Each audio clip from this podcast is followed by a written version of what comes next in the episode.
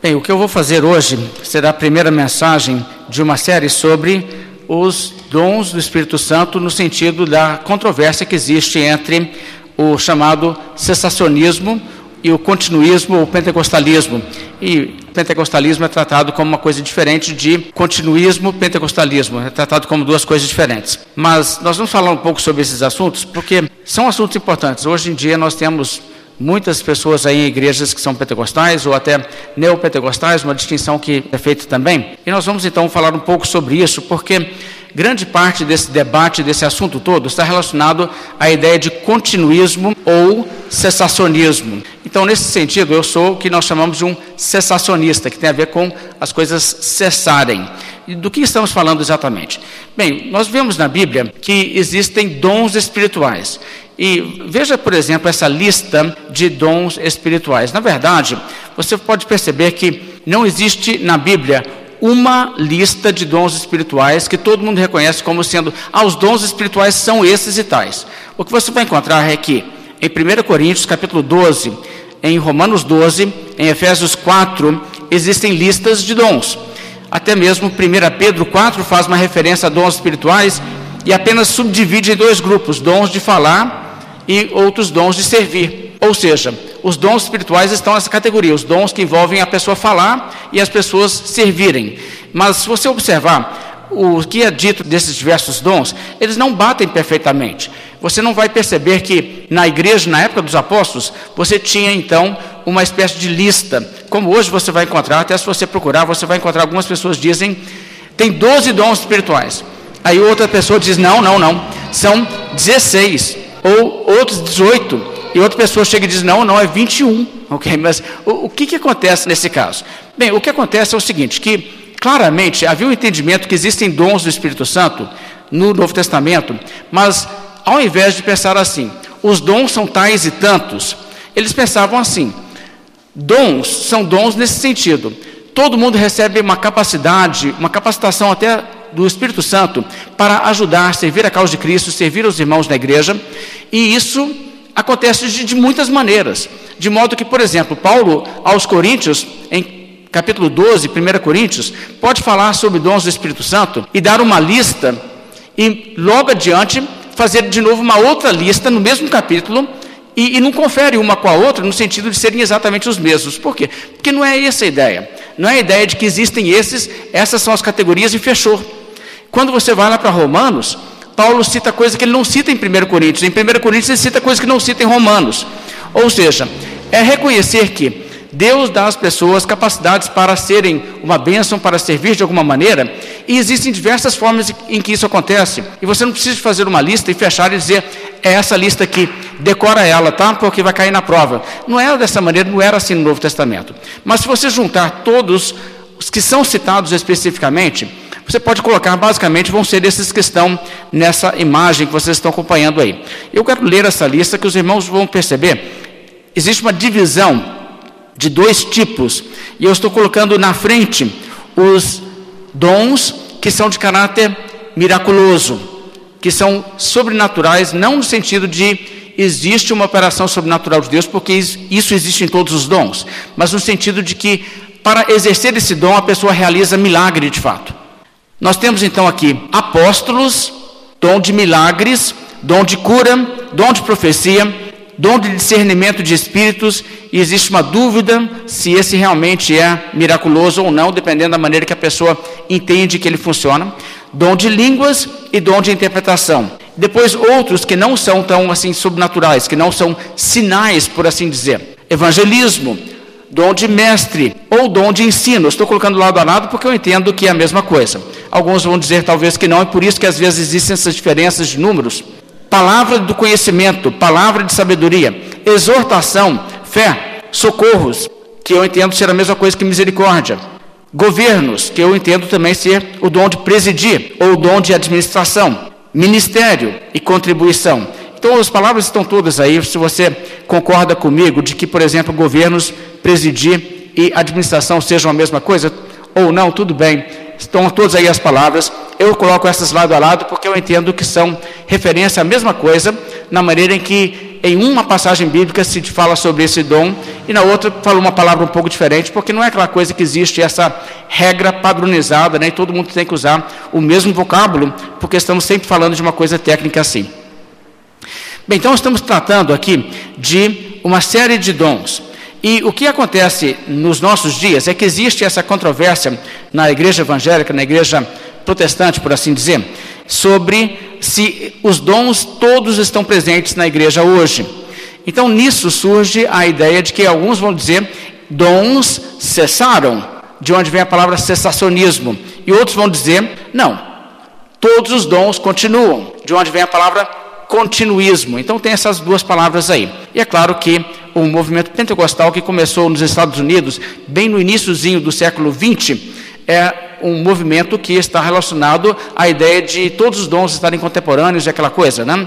Mas você vai perceber, se você começar a estudar sobre isso e conversar com pessoas, que existem graus, por assim dizer, de cessacionismo e graus de continuismo, de modo que não é uma coisa tipo assim, só existem duas posições.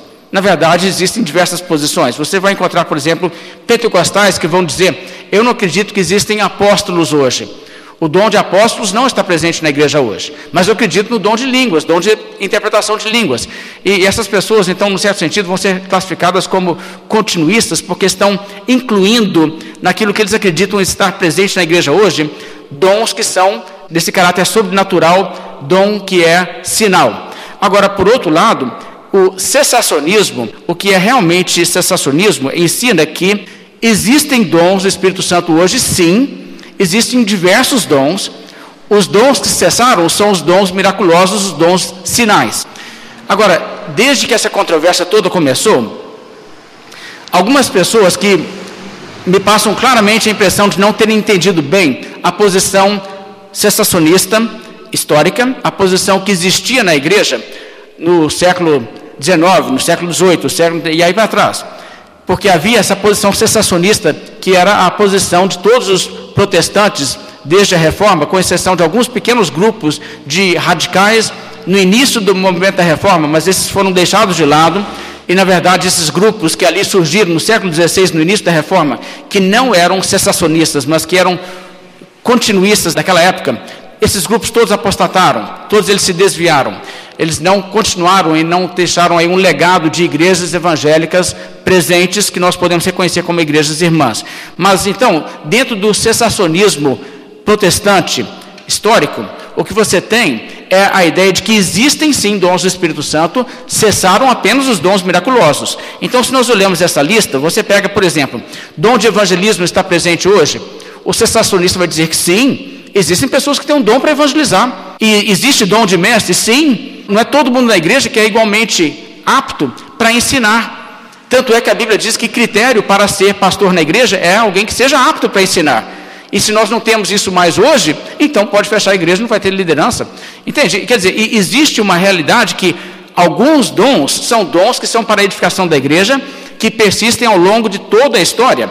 E existem outros dons que são sinais que foram dados para a fundação da igreja e que Deus estabeleceu esses dons logo no início, mas esses dons não continuariam ao longo da história. Essa é a posição cessacionista histórica. Agora, existem algumas pessoas, como eu disse, que parecem não entender isso muito bem e dizem: não, eu sou cessacionista. Eu não acredito que tem dom do Espírito Santo hoje, mais não. E parece até que eles estão dizendo que não existe, então, dom de exortação, não existe dom de governo, dom de contribuição, dom de evangelismo, dom de mestre, não existe nada. Bem, isso seria uma coisa muito periférica, seria muito pouca gente. E eu acho que isso não é representativo do que nós queremos dizer quando falamos cessacionismo. Porque cessacionismo tem uma tradição, tem uma realidade, uma identidade, e o cessacionismo diz que o que nós não temos, o que cessou, são apóstolos, dom de milagres, dom de cura, dom de profecia, dom de línguas, dom de interpretação de línguas, essas coisas possivelmente dom de discernimento de espíritos, dependendo da definição que uma pessoa vai atribuir a esse dom. Então, nesse sentido, eu quero explicar o seguinte: eu sou um cessacionista, eu estou na tradição reformada, na tradição das igrejas evangélicas desde a reforma. A igreja católica não é cessacionista. A igreja católica medieval, no período da reforma, não era cessacionista. Isso foi uma bandeira que a reforma levantou, mas é uma bandeira também que você encontra na igreja primitiva, sendo que nós temos motivo para acreditar que o catolicismo se afastou das suas raízes, da sua origem, porque havia crença cessacionista na igreja primitiva, e isso foi perdido, e nós entendemos também historicamente que essa ideia de novas revelações ainda serem possíveis, dons miraculosos ainda serem presentes, ser um desvio que aconteceu na igreja católica medieval, onde existem coisas do tipo assim: ah, essa pessoa ela recebe revelações porque ela teve uma aparição de Maria que aconteceu com ela. Isso é uma nova revelação que foi dada, entende? Isso é uma ideia, uma espécie de continuismo que existe na Igreja Católica. Outras pessoas que têm palavras inspiradas, ou às vezes uma pessoa que tem alguma coisa sobrenatural, tipo uma estigmata, alguma coisa dessa natureza, que eles vão dizer isso aí é, é miraculoso, etc. E até mesmo na Igreja Católica medieval, essa ideia de que o Papa pode falar com infalibilidade, falando ex catedra, ou que os concílios da Igreja são de tal forma levados a falar aquilo que é preciso e correto, que uma definição de um credo, de uma decisão, de um concílio, é tão infalível quanto o texto bíblico. Isso também é a ideia de continuismo ali na Igreja Católica Medieval. Então, qual que é a postura correta? O que nós devemos concluir sobre isso aí? Porque hoje existem muitos evangélicos, como eu disse, que são continuistas em algum sentido, e nós precisamos então de examinar essas coisas. E o que nós vamos fazer aqui nesse estudo hoje é falar apenas sobre a questão de dom de apóstolo, se existem apóstolos hoje. Certamente você sabe que existem pessoas aí que estão dizendo que são apóstolos, e igrejas estão dizendo, nós temos um apóstolo na nossa igreja e tal. Mas vamos olhar apenas esse, que é um ponto inicial, e é um bom ponto para você começar essa discussão toda sobre continuismo ou cessacionismo. Porque, afinal de contas, se o continuismo verdadeiro e pleno é real, isso significa o quê?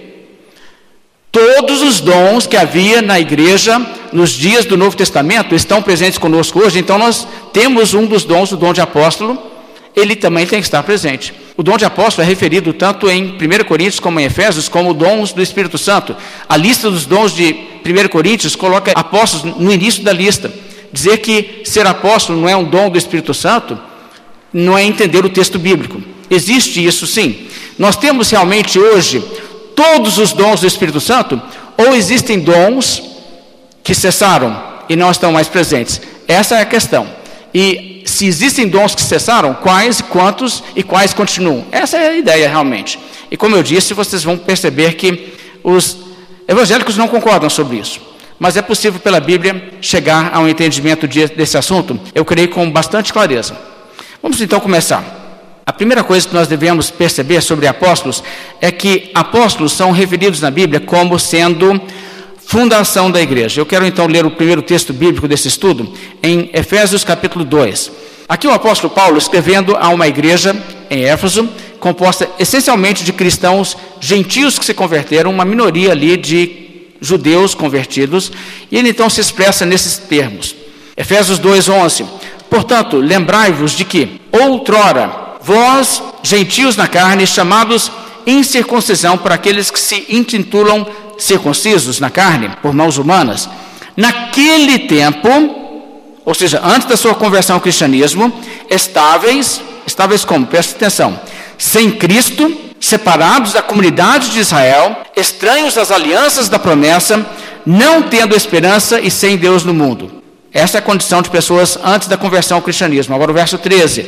Mas agora, em Cristo Jesus, vós que antes estáveis longe, fostes aproximados pelo sangue de Cristo, porque Ele é a nossa paz, o qual de ambos fez um, tendo derribado a parede de separação que estava no meio, a inimizade, aboliu na sua carne a lei dos mandamentos na forma de ordenanças, para que dos dois criasse em si mesmo um novo homem, fazendo a paz e reconciliasse ambos em um só corpo com Deus, por intermédio da cruz, destruindo por ela a inimizade. O que, que ele está dizendo aqui?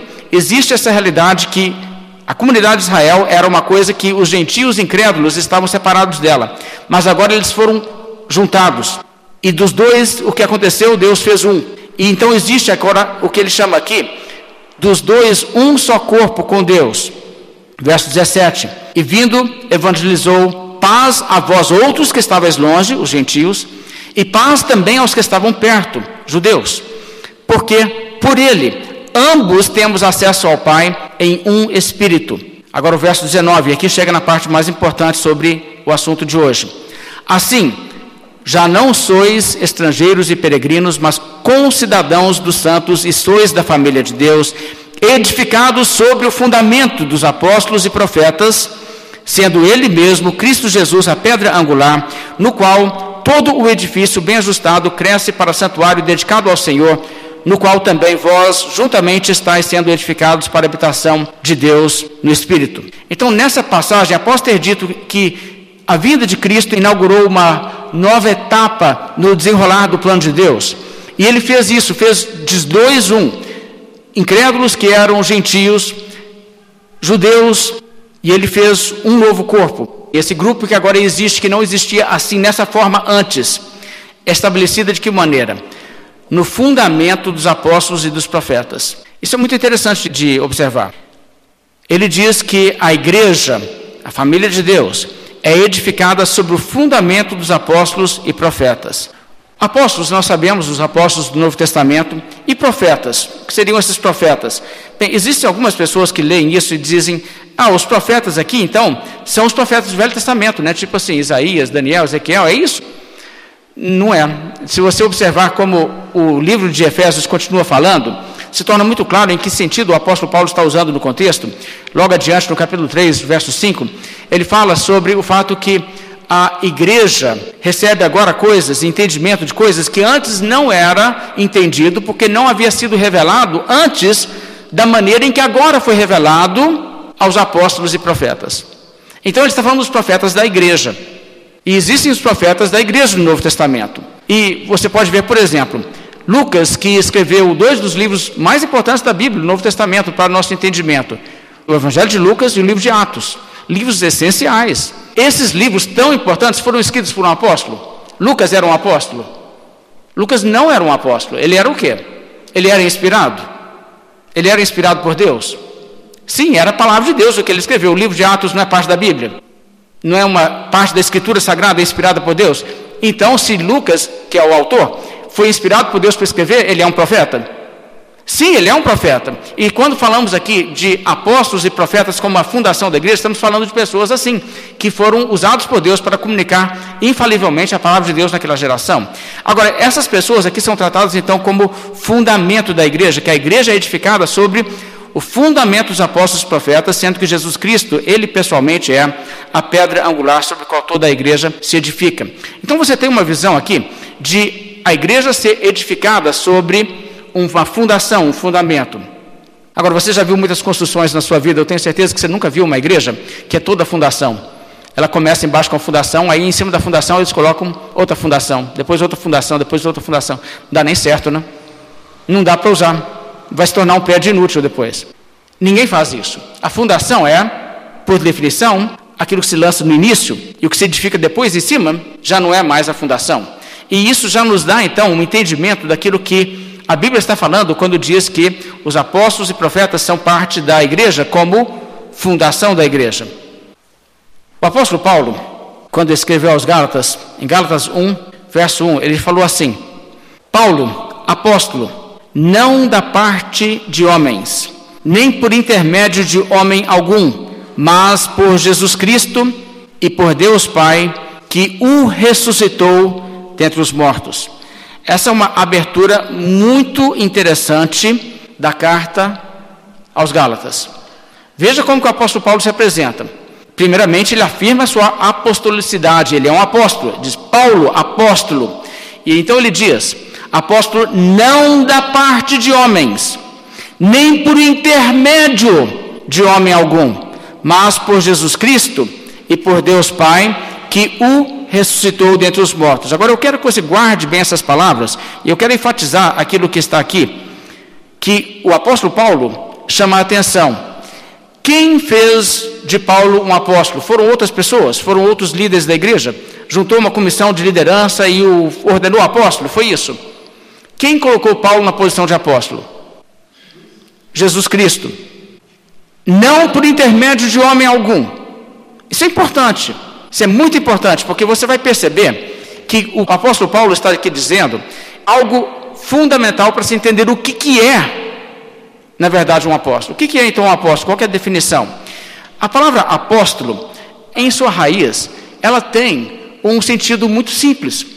Ela tem a ver com um verbo no grego, que essa palavra é transliterada para a nossa língua. O verbo significa enviar. E a palavra apóstolo, se você estivesse lendo a Bíblia em grego, você encontraria simplesmente ali a palavra enviado, o enviado.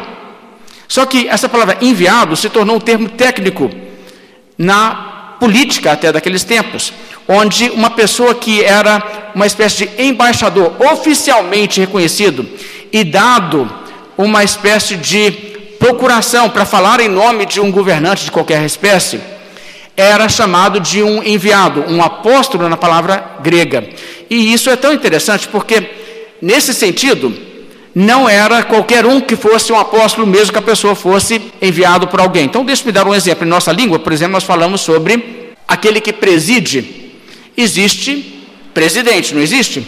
Então, por exemplo, se nós estamos tendo aqui uma reunião e nesse momento eu estou aqui à frente, eu posso dizer que eu estou presidindo esse momento de culto ao Senhor eu também posso dizer que eu estou dirigindo o culto nessa altura.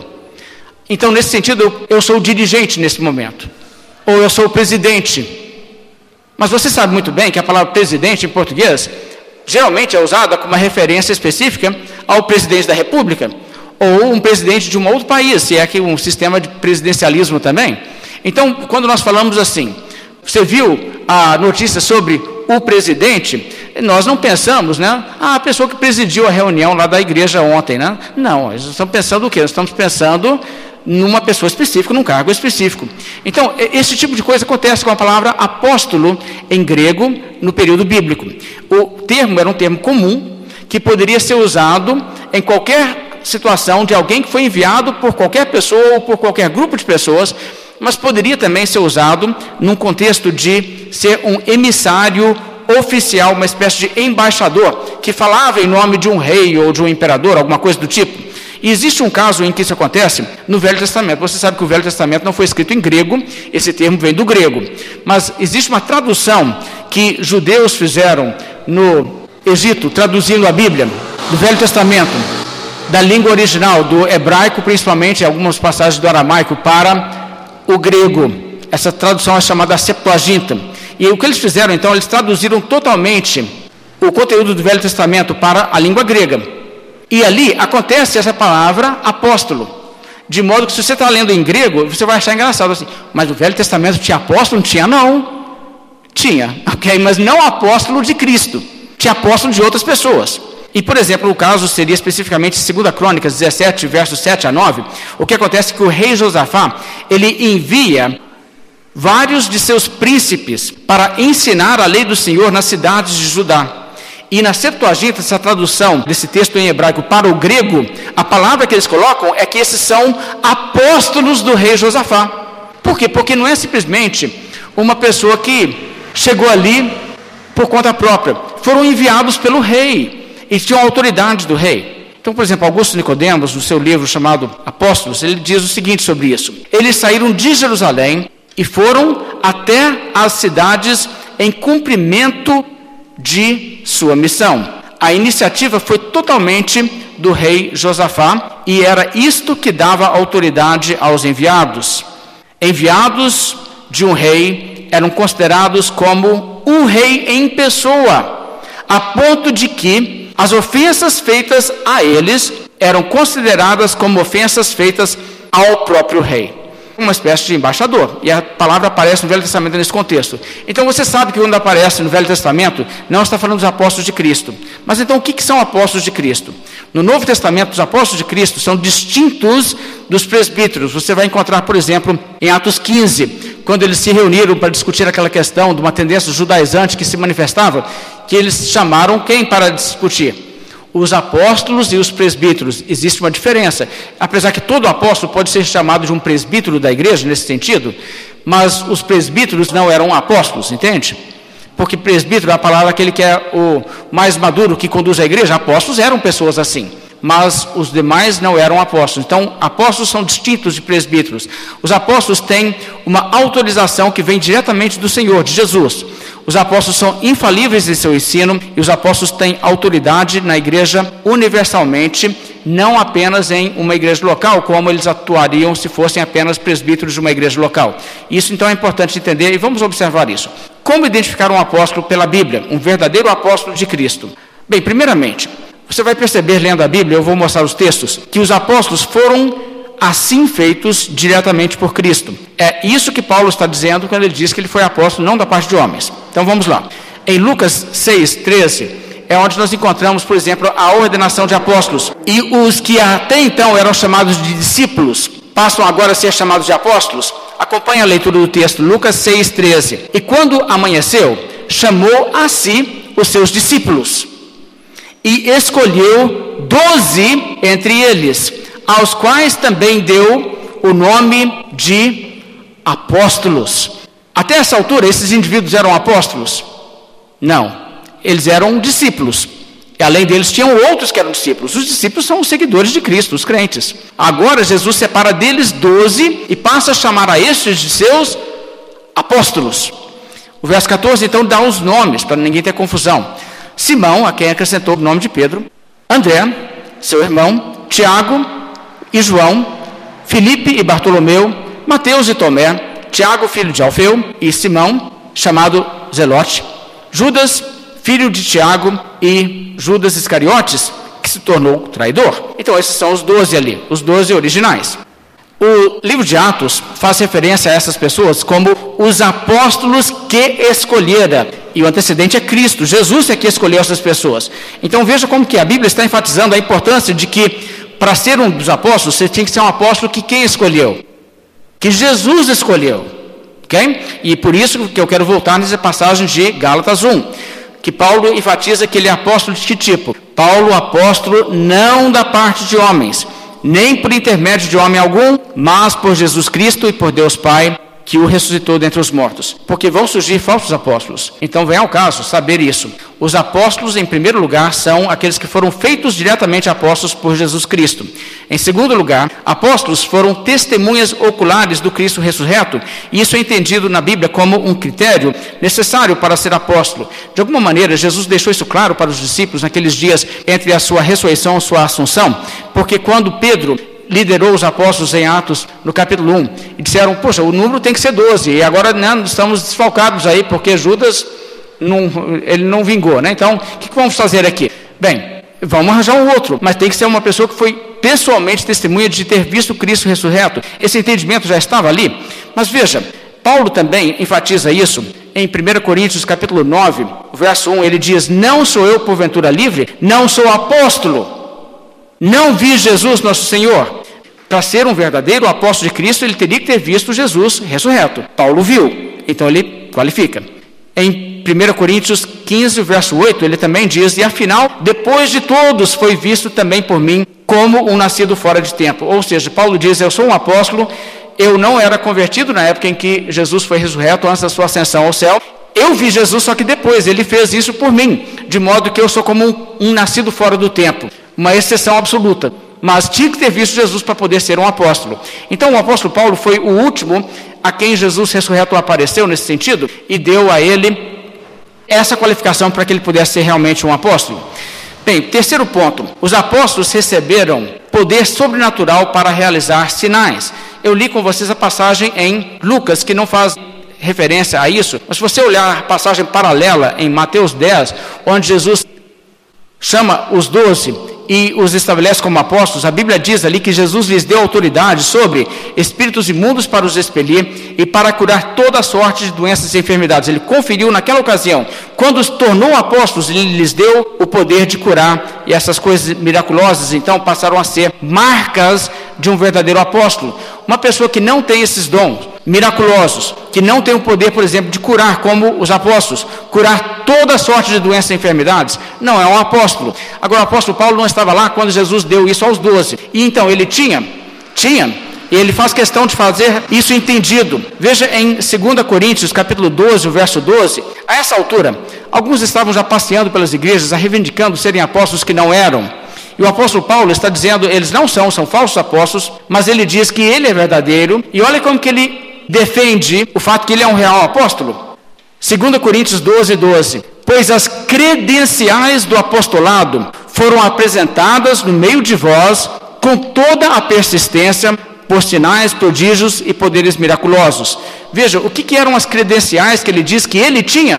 Sinais, prodígios e poderes miraculosos. E vocês são testemunhas, vocês viram essas coisas, então vocês sabem que eu tenho esse critério que é necessário e imprescindível para ser um verdadeiro apóstolo. Em alguns momentos, há pessoas, além dos apóstolos no Novo Testamento, que operaram milagres, sim, mas todos os apóstolos operaram. Até Judas operou milagres, apesar dele ser um descrente. Jesus disse: Judas, você também tem poder de fazer milagres. É claro que as doenças e os demônios iam ter que se submeter, porque quem manda é Jesus. Jesus diz, vai ter que sair se esse homem expulsar, vai sair, porque Jesus deu essa autoridade até para Judas. Entende? Isso é importante entender, apesar que Judas era um falso, ele não era um verdadeiro cristão. De qualquer forma, o apóstolo verdadeiro tem então isso como uma de suas credenciais: o poder de realizar milagres, prodígios, sinais. Ele tem esse poder miraculoso. Em quarto lugar, os apóstolos integraram a fundação da igreja, como nós notamos, Efésios 2, edificado sobre o fundamento dos apóstolos e profetas, sendo ele mesmo, Jesus Cristo, a pedra angular. Agora, isso então quer dizer uma coisa importante, está relacionado ao próximo ponto, mas eu acho importante distinguir. A ideia da fundação é aquilo que tudo se constrói em cima e que sustenta tudo mais, não é? A fundação sustenta a casa toda. Então, quando a Bíblia diz que os apóstolos são a fundação da igreja, significa que o que nós cremos está enraizado neles. Nós cremos coisas porque eles ensinaram essas coisas. Eles são a fundação da nossa fé. E isso é muito importante de ver na Bíblia. O que um apóstolo fala, um apóstolo verdadeiro, é fundação para a igreja toda. Por exemplo, se você ler lá no livro de Atos, quando diz que as pessoas que ouviram a palavra do Evangelho no dia de Pentecostes se converteram, foram batizados, foram então agregados à igreja, a Bíblia então diz o quê? Que esses que se converteram perseveravam na doutrina dos apóstolos. Não é interessante que nem falou na doutrina de Cristo? Na doutrina dos apóstolos. Porque doutrina dos apóstolos é fundação para a igreja. Isso é uma coisa bem marcante. Você, por exemplo, representaria assim a sua igreja? Ah, lá na igreja, nós somos da igreja tal. E nós perseveramos na doutrina do pastor fulano do pastor fulano. Você falaria isso? Você nunca falaria isso, ele é doido de falar um negócio desse.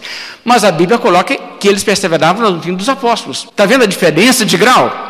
E está certo, tem que perseverar na doutrina dos apóstolos mesmos, porque os apóstolos são fundação da igreja, que Jesus colocou como fundação para a igreja toda.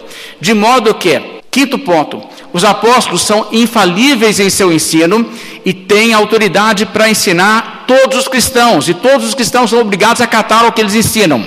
Vamos ouvir o que a própria Bíblia diz sobre isso. Veja, por exemplo, em João 14, o verso 26. Jesus falou assim: Mas o Consolador, o Espírito Santo, a quem o Pai enviará em meu nome, esse vos ensinará todas as coisas e vos fará lembrar de tudo o que vos tenho dito.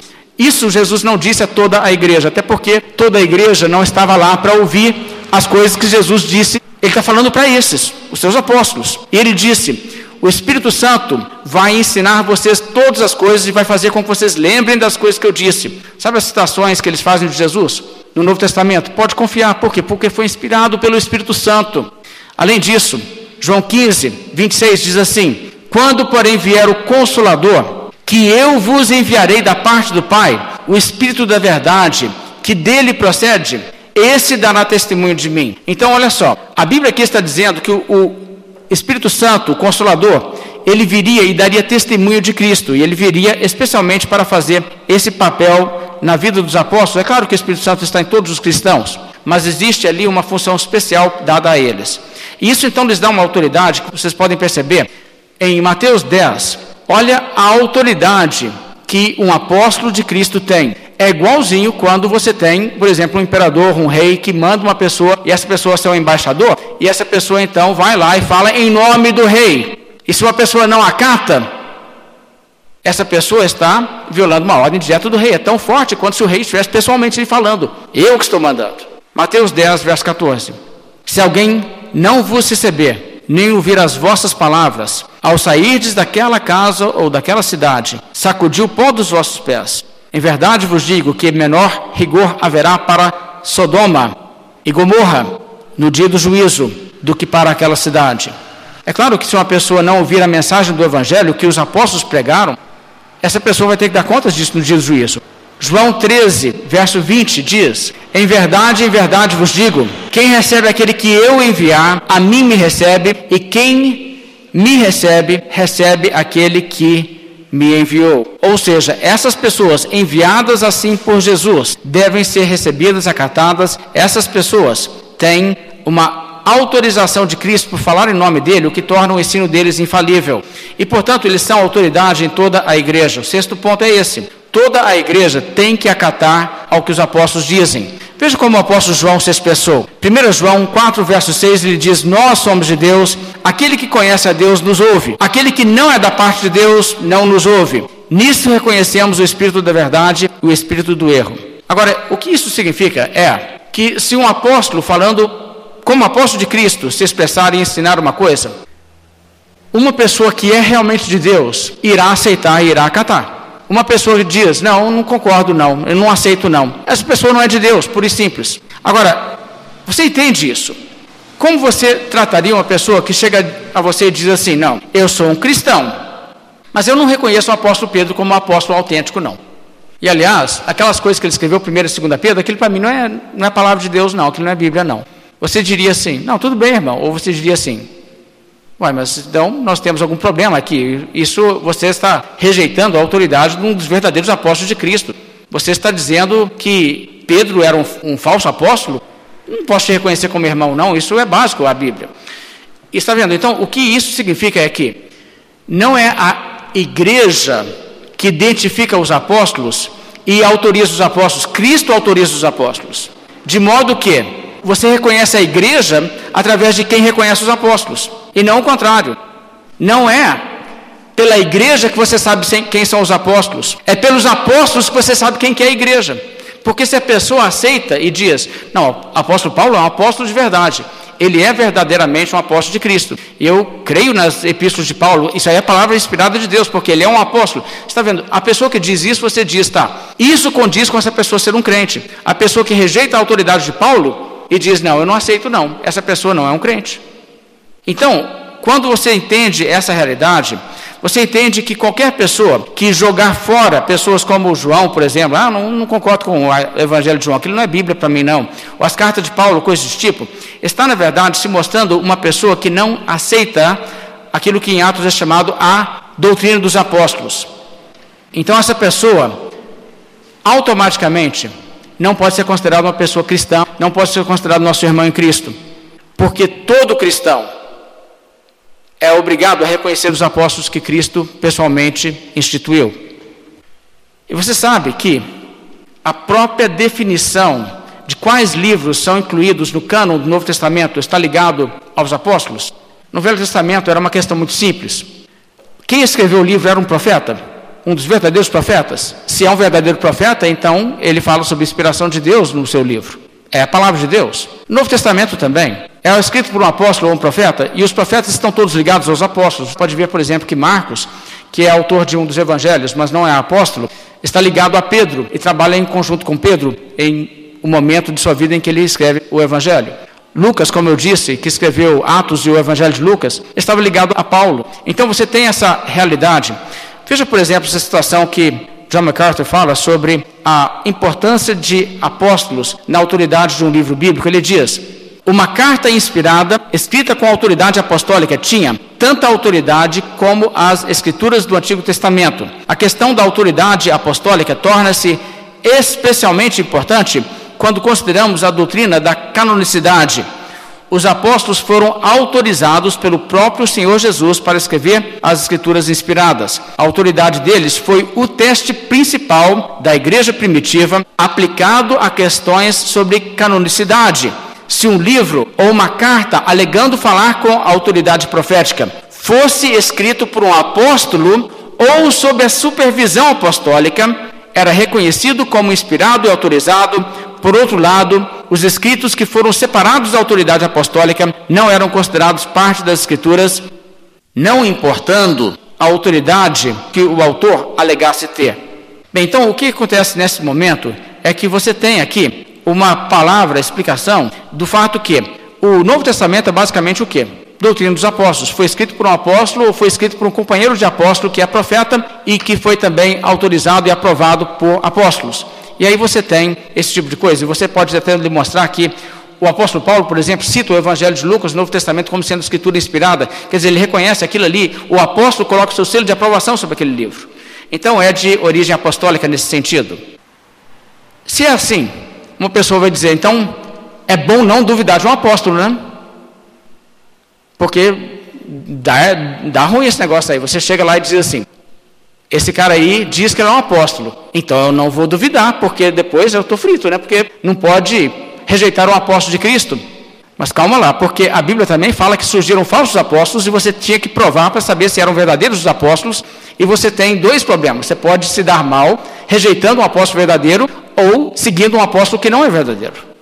Veja, por exemplo, em Apocalipse 2, a carta de Jesus à igreja em Éfeso, onde Jesus parabeniza com esses termos: Conheço as tuas obras, tanto o teu labor como a tua perseverança, e que não podes suportar homens maus, e que puseste à prova os que a si mesmos se declaram apóstolos e não são, e os achaste mentirosos. Ou seja, existem pessoas aqui chamadas de homens maus, pessoas que se declaravam ser apóstolos e não são.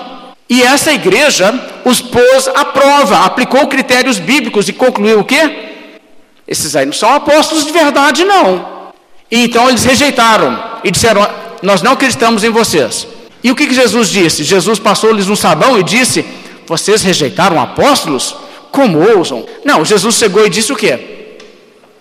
Eu estou muito satisfeito com esses aspectos da igreja que vocês puseram à prova os que a si mesmos se declaram apóstolos e não são, e que vocês os expuseram como mentirosos. Parabéns, muito bem, continue assim. Ou seja, a Bíblia está aqui nos dizendo: é necessário filtrar e provar se uma pessoa a si mesma se declara apóstolo e testar se é ou se não é. Agora, existem algumas pessoas por aí dizendo hoje que são apóstolos que não querem de jeito nenhum serem testados, não querem que se aplique a eles os critérios que nós vemos biblicamente, são critérios autênticos para saber se alguém é um verdadeiro apóstolo. Isso em si já é um sinal muito claro de alerta. O apóstolo Paulo não teve esse tipo de receio, ele bateu o pé e disse: Eu sou um apóstolo, mas ele não disse: Vocês não podem investigar se as minhas reivindicações são reais, se os critérios realmente existem. O que, que ele disse? Eu estive entre vocês e eu demonstrei as credenciais do apostolado. Ou seja, Paulo estava dizendo: é totalmente legítimo questionar. Cabe a mim dar as credenciais e provar. E se eu não desse, então não teria motivo de crer, mas eu dei. Por isso vocês devem crer. Está vendo? O apóstolo Paulo não está dizendo, não me questione. Ele está dizendo, questione, mas olha a evidência, que eu provo. Isso sim. Bem, Ainda no tempo antes aqui, porque Apocalipse é escrito na década de 90 do primeiro século, bem no final do primeiro século, mas antes de tudo isso, na época em que Paulo ainda estava vivo, né, que Paulo foi executado por Nero na década de 60, mas quando Paulo ainda estava trabalhando, ele lidou com falsos apóstolos. Veja 2 Coríntios 11, verso 13. Porque os tais são falsos apóstolos, obreiros fraudulentos, transformando-se em apóstolos de Cristo. E não é de se admirar, porque o próprio Satanás se transforma em anjo de luz.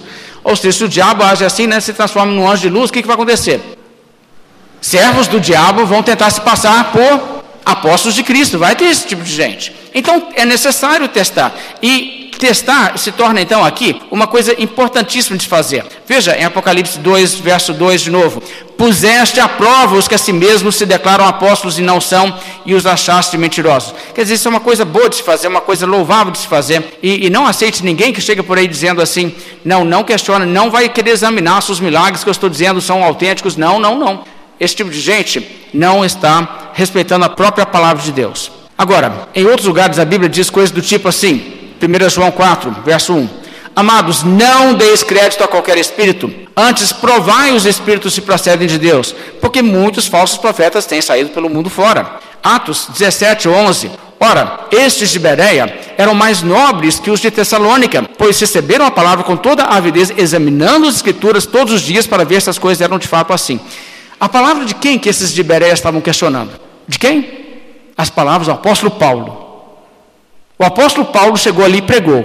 E as pessoas olharam, escutaram, bem interessados, mas examinaram as escrituras para ver se as coisas eram de fato assim. Tipo assim, deixa eu ver se esse homem está falando a verdade. Vou ver pela Bíblia, vou conferir pela Bíblia. O que ele está dizendo bate com a Bíblia. O apóstolo Paulo se ofendeu?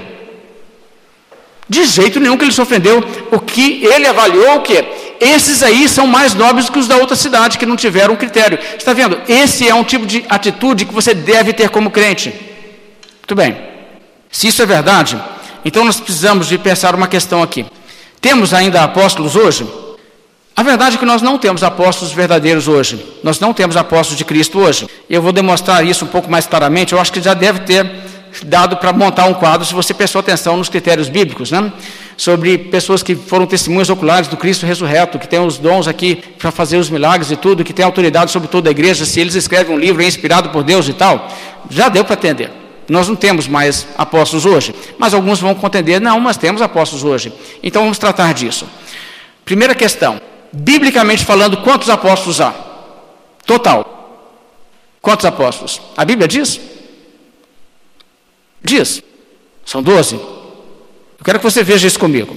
Em Mateus 19, o Senhor Jesus Cristo que escolheu doze apóstolos. Ele não escolheu doze? Ele escolheu doze apóstolos. Muito bem. Ele então fala com os apóstolos assim, Mateus 19, 28. Jesus lhes respondeu: Em verdade vos digo que, vós, os que me seguistes, quando na regeneração o Filho do Homem se assentar no trono da sua glória, também vos assentareis em doze tronos para julgar as doze tribos de Israel.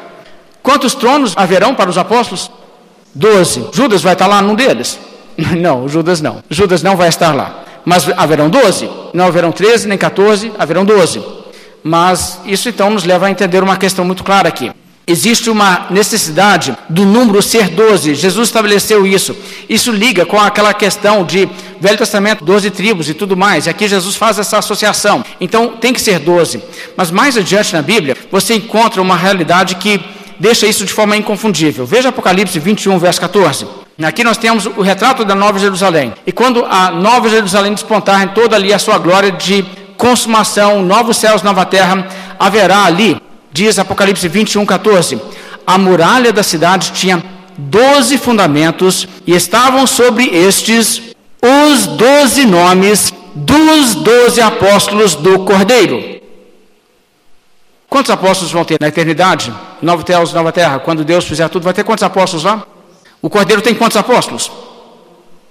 Ok, mas vamos lá. Se daquela época eles continuassem juntando mais apóstolos, mais apóstolos, e vai acumulando mais apóstolos, não faria sentido nenhum dizer que novos céus, nova terra, a nova Jerusalém, tem ali como seus fundamentos, são os doze, doze fundamentos, e sobre esses escritos os nomes dos doze apóstolos do Cordeiro. Artigo definido, dos doze apóstolos, os doze, não doze apóstolos que são do Cordeiro, entre outros. Então a Bíblia é muito clara sobre isso, ou, ou seja, na verdade, não existem mais do que doze. Então quem são os doze? Bem, Judas caiu, você tem aqueles originais nós lemos os nomes deles. Judas caiu e aí entrou um no lugar dele, completa o número de 12. Quem é o substituto de Judas? Eu vou ser bem claro com vocês nesse sentido, que dentro da ortodoxia cristã evangélica, existem duas posições, e nesse ponto eu entendo os argumentos, mas é claro, eu tenho uma posição.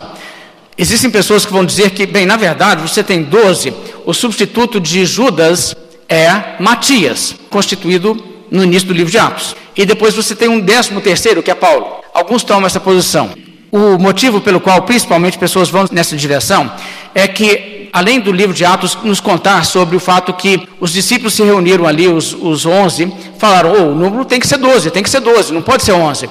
Então vamos escolher mais um. Aí eles olharam qualificações em termos de viram Jesus ressurreto e podem qualificar em todos os outros termos aqui. Tem duas pessoas que qualificam. Aí lançaram sortes e caiu para Matias, então integraram Matias. E o livro de Atos, por exemplo, capítulo 6, fala sobre o fato que os doze convocaram a comunidade. Então eles dizem, os doze então tem que ser Matias, para completar doze. O apóstolo Paulo, em 1 Coríntios 15, verso 5, refere-se aos doze. o que necessariamente teria que incluir Matias. E pessoas dizem, então Matias é o décimo segundo, né? Tem que ser Matias. Bem, se for assim, onde entra Paulo? Então Paulo não é um dos doze. Então, se Paulo não é um dos doze, o que, que, você faz com o apóstolo Paulo? Ele não vai estar na Nova Jerusalém, não, né? Lá só vai ter doze apóstolos. Aí Paulo fica de fora. Bem, em Nova Jerusalém você vai ter os doze apóstolos de quem? Do Cordeiro. Eu vou simplificar a coisa aqui, eu quero que você me acompanhe. Quem fez de Matias um apóstolo? Foi Jesus. Eles lançaram sortes para dizer que o Espírito Santo estava conduzindo. O Espírito Santo já tinha descido em Atos capítulo 1. Houve direção de Deus que eles fizessem isso. Eles agiram por iniciativa própria.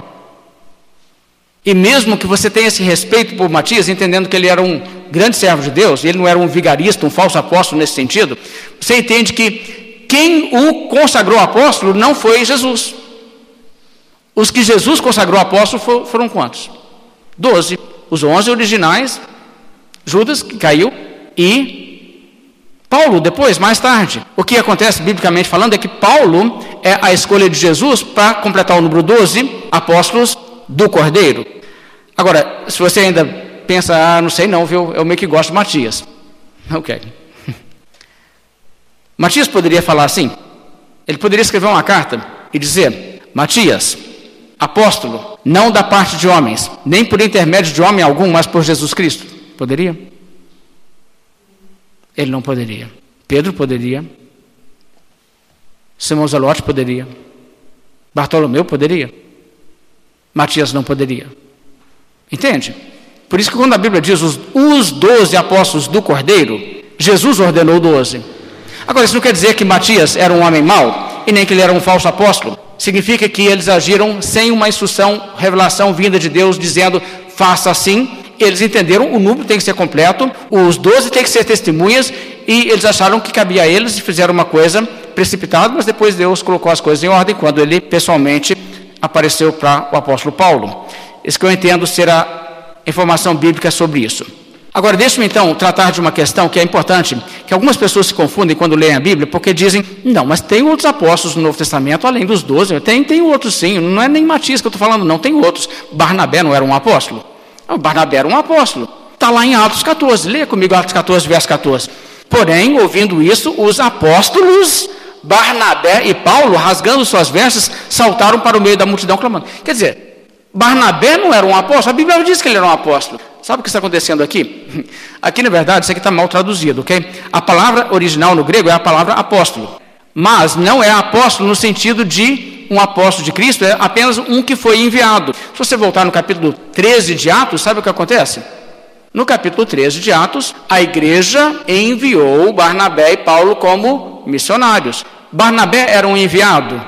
Era enviado da igreja em Antioquia ele não era enviado de Cristo nesse sentido do termo técnico. Então, volta naquilo que eu expliquei inicialmente, que a palavra acontece em vários contextos. Você tem que ver se estamos aqui tratando como termo técnico um dos apóstolos de Cristo ou simplesmente um enviado, porque você vai encontrar enviados na Bíblia que não está sendo usado nesse sentido. Assim como a palavra apóstolo aparece no Velho Testamento, como eu disse, e não está falando nesse sentido.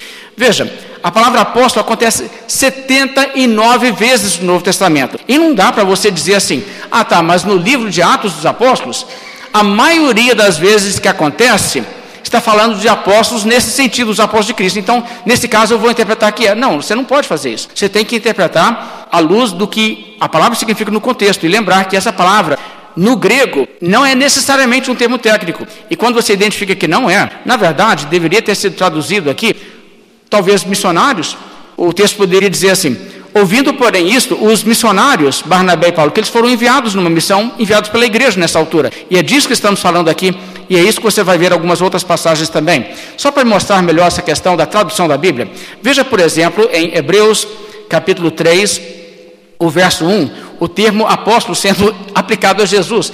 E Jesus não era um dos apóstolos do Cordeiro, você sabe, né? Mas Hebreus 3:1 diz assim: Por isso, santos irmãos, que participais da vocação celestial, considerai atentamente o apóstolo e sumo sacerdote da nossa confissão, Jesus. Aqui de novo, gente, nem deveria ser traduzido apóstolo, porque nós trouxemos a palavra apóstolo do grego para o português para servir como o termo técnico de apóstolo de Cristo na igreja. A palavra aqui no grego é a palavra apóstolo, mas não é nesse sentido técnico.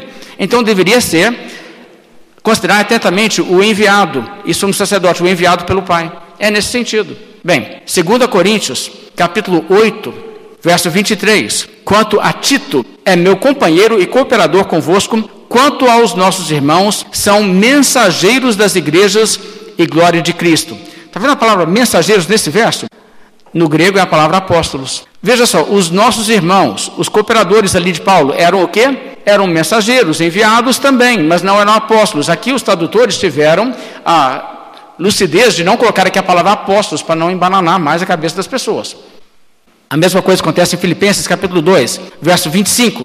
Julguei, todavia, necessário mandar até a vós Epafrodito, por um lado, meu irmão, cooperador e companheiro de lutas, e por outro, vosso mensageiro e vosso auxiliar nas minhas necessidades. A igreja de Filipos havia enviado Epafrodito para levar uma oferta para o apóstolo Paulo para ajudá-lo no ministério. Então, nessa missão, ele foi o que? Ele foi o enviado da igreja, o vosso mensageiro, ou o vosso enviado. A palavra aqui no grego é a palavra apóstolo, mas não deveria ser traduzido como apóstolo, porque Epafrodito não era um dos apóstolos. Romanos 16, verso 7. Saudai Andrônico e Júnias, meus parentes e companheiros de prisão, os quais são notáveis entre os apóstolos e estavam em Cristo antes de mim. De novo, Andrônico e Júnias não são apóstolos, nesse sentido, mas foram pessoas enviadas em missão, e nesse sentido, sim. A palavra no grego é a palavra apóstolos, mas deveria ser traduzido talvez como missionários, enviados, mensageiros, outra coisa, para não dar essa confusão, porque se em português nós colocamos a palavra apóstolo, necessariamente em nosso idioma, apóstolo só significa uma coisa. Você não fala, por exemplo, sobre uma pessoa que é mandado pelo prefeito de Congonhas chegar e dar um recado para alguém, você não chama ele o apóstolo do prefeito. Então evita-se esse termo, porque ele se tornou um termo técnico exclusivo em português e só deveria ser usado esse termo quando é nesse sentido que é empregado na escritura, e não é o caso. Bem, então, isso é muito fácil de entender, e tendo dito isso, o que, é que nós podemos prosseguir e chegar a algumas conclusões? Se então pessoas como Barnabé, pessoas como Epafrodito, não são apóstolos, no sentido em que nós usamos a palavra em português. Quantos apóstolos realmente há no Novo Testamento? Doze. De Cristo, apóstolos enviados pessoalmente por Cristo? Doze. Agora, esses doze, então, são exclusivos. Então, agora chega a pergunta: existe alguém que acredita em apóstolos nesse sentido bíblico, dos doze apóstolos, hoje, pessoas presentes na igreja hoje? Existe? Sim, existe. Agora, presta atenção no que eu vou dizer. Todos eles são hereges, nenhum deles é crente. Todos eles. Isso é importante dizer. Se você encontra uma pessoa que diz, eu acredito que nós temos hoje apóstolos iguaizinhos os apóstolos, os doze apóstolos de Cristo, na nossa igreja tem. Essa pessoa é um herege, não se converteu ao cristianismo.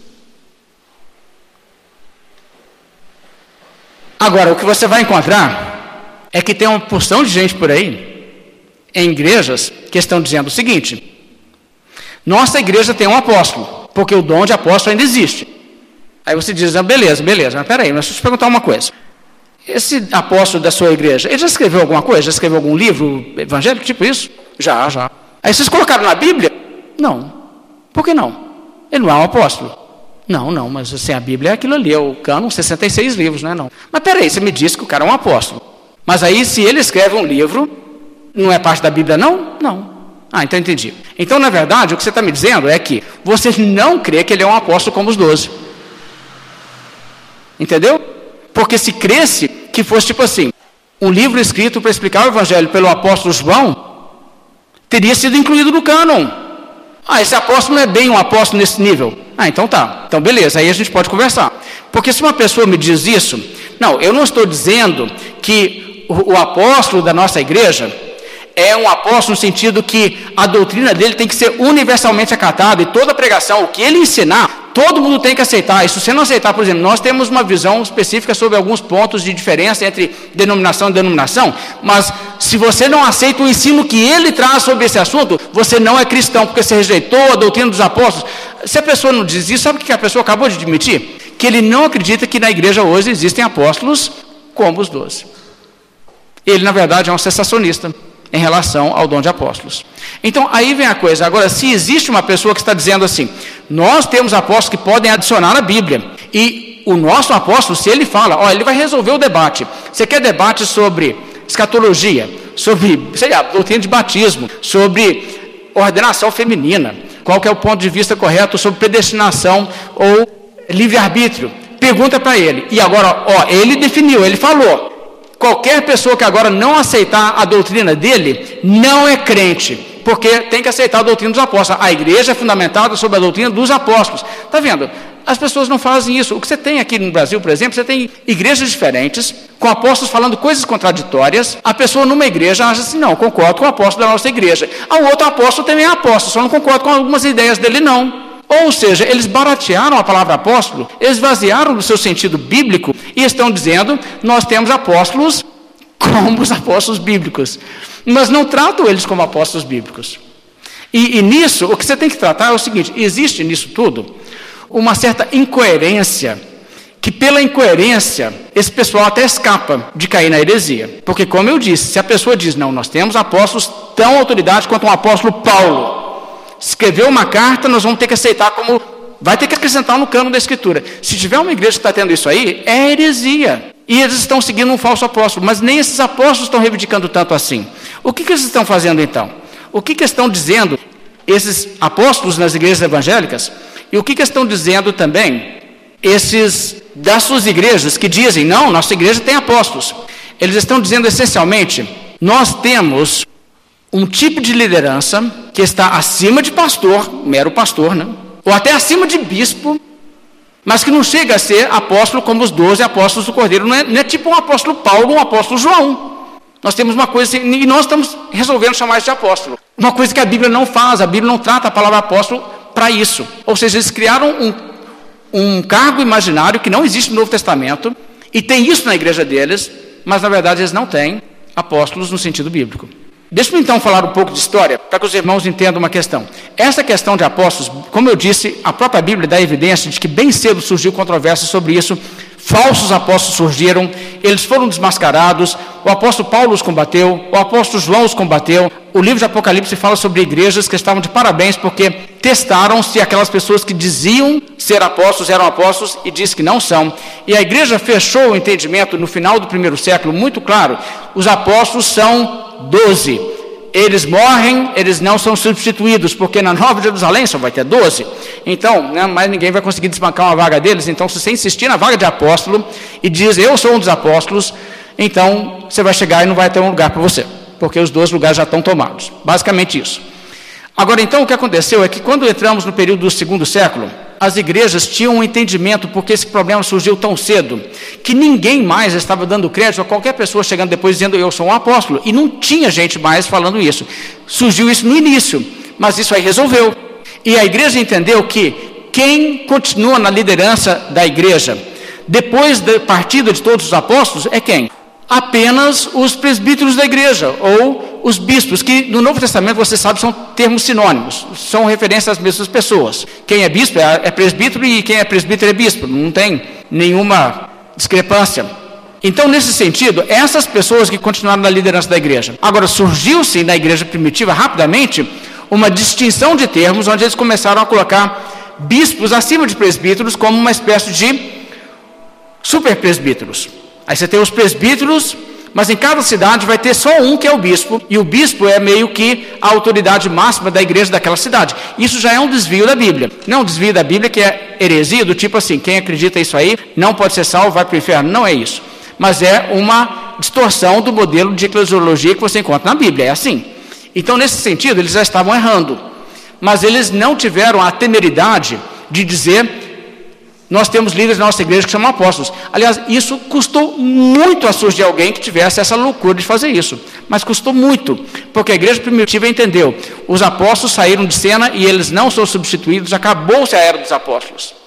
Mas o que acontece ao longo do desenvolvimento histórico da igreja romana é que, em determinada altura, o bispo de Roma, que já era a autoridade sobre aquela cidade, começa a reivindicar ser a autoridade não só sobre aquela cidade, mas sobre toda a igreja. E, e, o que ele fala, toda a igreja tem que acatar, não é?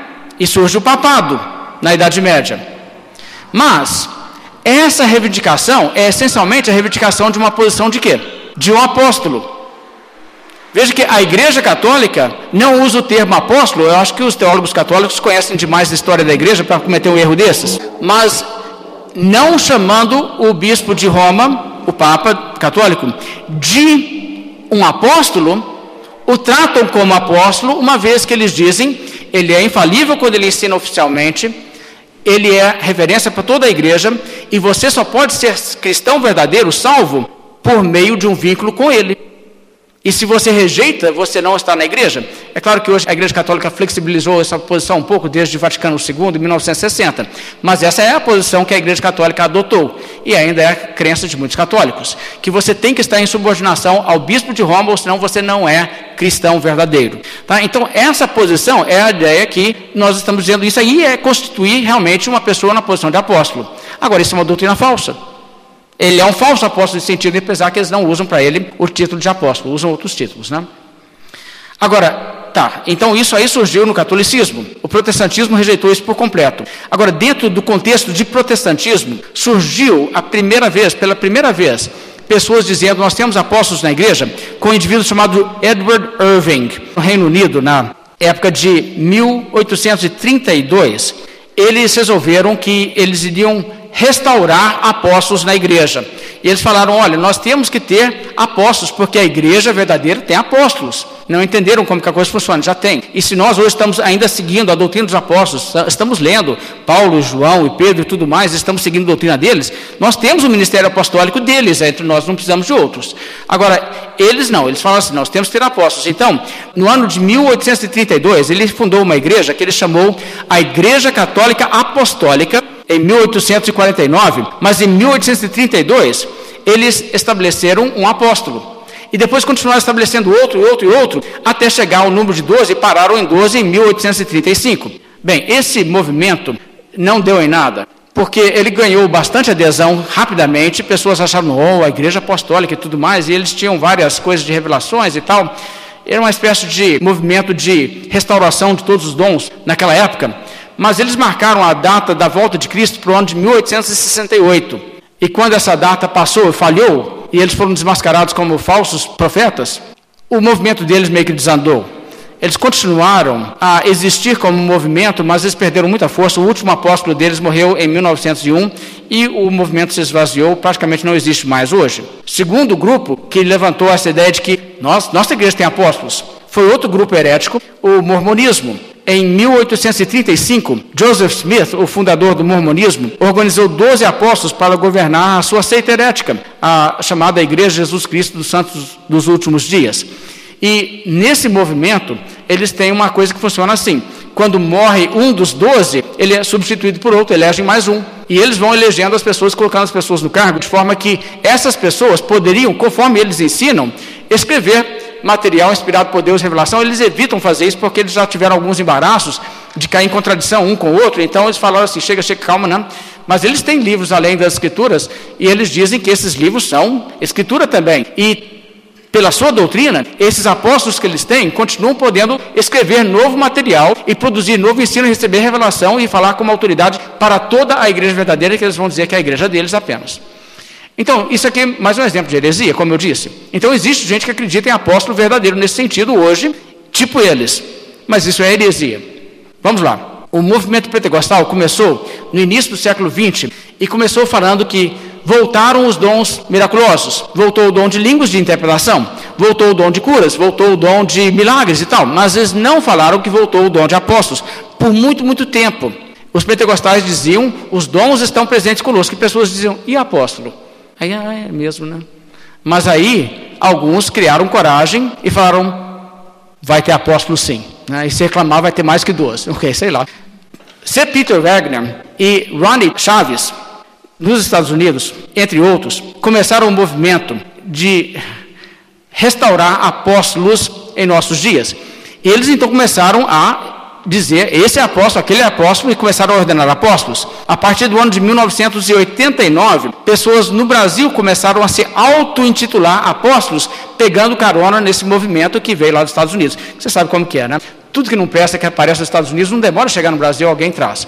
E eles começaram a fazer isso aqui também. Então, em 2001, Rony Chaves veio ao Brasil e consagrou vários pastores brasileiros como apóstolos. Então a coisa chegou no Brasil, oficialmente. E você tem até um jeito aí, tem um pessoal que se você os convidar e pagar o que eles cobram, eles vêm e ordenam você como apóstolo. E aí você pode dizer, né? Eu, né? Se fosse o caso, né? apóstolo, não da parte de homens, nem por intermédio de homem algum. Espera, não, não dá. Não, vamos, vamos voltar. Eu, apóstolo, por intermédio de homens que eu paguei, e, aí você pode, entendeu? Isso você pode. Fala igual Paulo, você não vai poder. Tá, mas esse tipo de coisa existe aqui no Brasil. E deixa me dar alguns exemplos. Aqui reportagens, aqui de 2007. Pastor Horácio será consagrado apóstolo. A publicação dessa data. Tem até o endereço aí, se você quiser abrir o endereço eletrônico. O promotor aposentado Horácio Silveira, pastor da CBB Comunidade Batista Betel, de Francisco Beltrão, foi indicado neste fim de semana para ser consagrado apóstolo do Paraná. Olha que chique. A reunião foi realizada em Curitiba e contou com uma equipe de 12 do estado que indicou por unanimidade o nome de Horácio e mais dois pastores de Curitiba. Beleza, então esses aí viraram apóstolos assim. Não como Paulo, você percebe? Existe uma diferença muito clara. E, e, irmãos, não dá para levar esse tipo de coisa a sério. Valdomiro Santiago, esse personagem todo mundo conhece ele pela televisão, né? Ele gosta de um chapelão tal, você sabe quem é. Valdomiro Santiago de Oliveira é um líder evangélico brasileiro, fundador da Igreja Mundial do Poder de Deus. Também é teleevangelista, consagrado apóstolo em 23 de dezembro de 2006 pelo bispo Josivaldo Batista e um grupo de bispos da IMPD, que é a Igreja Mundial, né? Agora, é engraçado isso, né?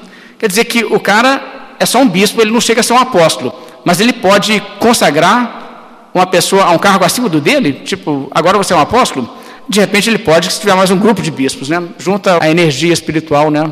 O maná de videogame de todos os bispos, e aí eles conseguem agora produzimos juntos um apóstolo. que história que é essa? É uma coisa maluca.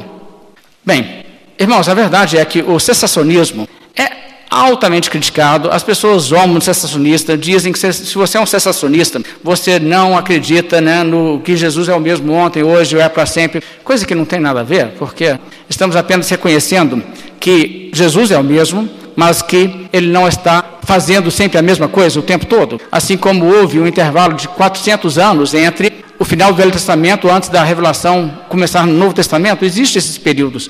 Então, sabe, é, essa ideia de que Jesus estabeleceu 12 apóstolos e não está estabelecendo mais apóstolos, que o dom de apóstolos cessou na igreja, nós não temos ele mais hoje, na verdade não é um conceito estranho à Bíblia, é um conceito necessário até. Eu gostaria de concluir trazendo aqui uma citação do teólogo Louis Berkhoff. É somente através da palavra deles dos apóstolos, que os crentes de todas as eras têm comunhão com Cristo. Portanto, eles são os apóstolos da igreja de hoje, tanto quanto foram os apóstolos da igreja primitiva. Nós temos ministério apostólico na igreja hoje? Sim, temos. Fomos abençoados por ele hoje, porque hoje nós lemos aqui palavras de Paulo, palavras de João. Entende? Eles são apóstolos da nossa igreja, mas eles já estão no céu. Esse é o ministério apostólico que nós temos. Os doze eles continuam sendo a fundação da igreja, eles continuam sendo a referência da doutrina. Então, nesse sentido, nós temos que entender que verdadeiros apóstolos, no sentido bíblico, não temos. E a rigor, irmãos, todos os evangélicos concordam conosco. É só parar e pensar um pouco. Os evangélicos dizem, não, mas na nossa igreja ainda temos o dom de apóstolo. Se eles pararem e analisar, eles vão dizer, é mesmo. Mas não é bem aquele tipo de apóstolo do qual a Bíblia está falando quando fala dos doze. Não, esse tipo nós não temos. E sabe, isso é parte da falta de atenção que gera toda essa polêmica, porque isso é um problema recorrente. Você vira e mexe, você está vendo isso nesse debate cessacionismo, continuismo. As pessoas dizem assim: nós temos hoje todos os mesmos dons que tinha naquela época. Nós é, é a continuação, continua, continua, continuismo. Aí você diz: tem os mesmos dons? Tem os mesmos dons. Mas espera aí, o dom na Bíblia era assim, assim, assim, assim. Você está me falando na sua igreja tem isso? Não, não bem isso. Nós temos uma coisa um pouco diferente. Então por que fala que continua? Porque o que tinha na época da Bíblia não está mais presente, aquilo cessou, entende? O que isso acaba fazendo é abrir a porta para acontecer uma coisa na igreja hoje, que não acontecia naquela época, e em vez de ser chamado de continuista, devia ser chamado de inovador. Porque realmente é o que acontece. Eles estão trazendo coisas que não tinha 200 anos atrás na igreja, não tinha 400 anos atrás na igreja, não tinha mil anos atrás na igreja, nem na época dos apóstolos não tinha. O que tinha lá era uma coisa. O que tinha na época dos apóstolos eles não têm. Mas vamos chamar de continuismo, fica um nome bonito. Aí a gente bate sem dó em quem, quem fala que é sensacionista, fala assim, ah, Deus cessou de operar, né? Está vendo? É uma confusão de termos que acontece na realidade. Então esse é o primeiro ponto que você deve analisar. Continuismo tem que ser, então, a continuação de exatamente a mesma coisa. Né? Senão nós vamos cair naquela linha do George Orwell. Todos os animais são iguais, mas alguns são mais iguais que os outros. Aí você é assim, né? Todos os dons espirituais hoje são iguais aos dons do Novo Testamento, mas alguns são mais iguais que os outros. Vai ser tipo isso. Bem, irmãos, vamos concluir nossa mensagem dessa noite. Vamos nos colocar de pé fazer uma oração.